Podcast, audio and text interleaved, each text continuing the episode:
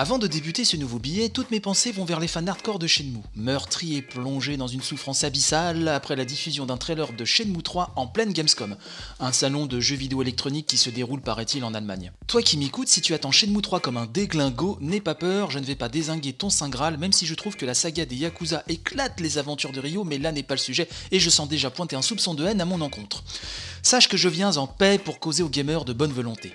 Poursuivons donc. Que s'est-il passé dans la tête du grand, du génie Yu Suzuki et de toute la troupe qui l'entoure pour diffuser un trailer qui suscite au final plus de peur que d'envie? Quel est le projet derrière tout ça?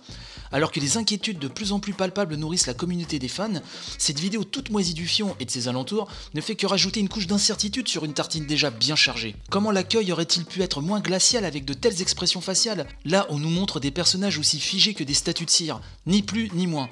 Même Steven Seagal possède une palette de jeux plus dense que ce Rio version 2017.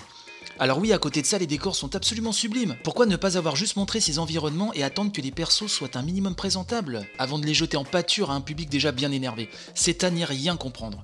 Plus de 6 millions de dollars pour le Kickstarter, du retard à gogo, et voilà ce qu'on nous présente. Oui, ça chatouille les moustaches, surtout celles de ceux qui ont misé un gros billet sur le projet.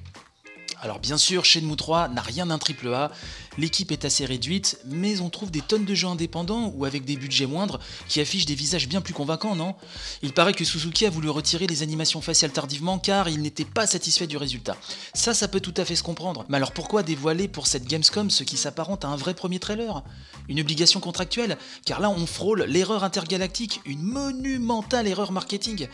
Des visages de niveau PlayStation 2 en termes d'animation, eh ben on s'en serait largement contenté. Allez revoir les tranches bluffantes qu'arboraient les personnages de Silent Hill 2, 3 et 4 ou encore des premiers Yakuza sur cette console. Bon, on ne demande pas le Pérou en termes techniques, juste des gueules un poil convaincantes. En l'état, on a vraiment l'impression de voir des figurines articulées en HD.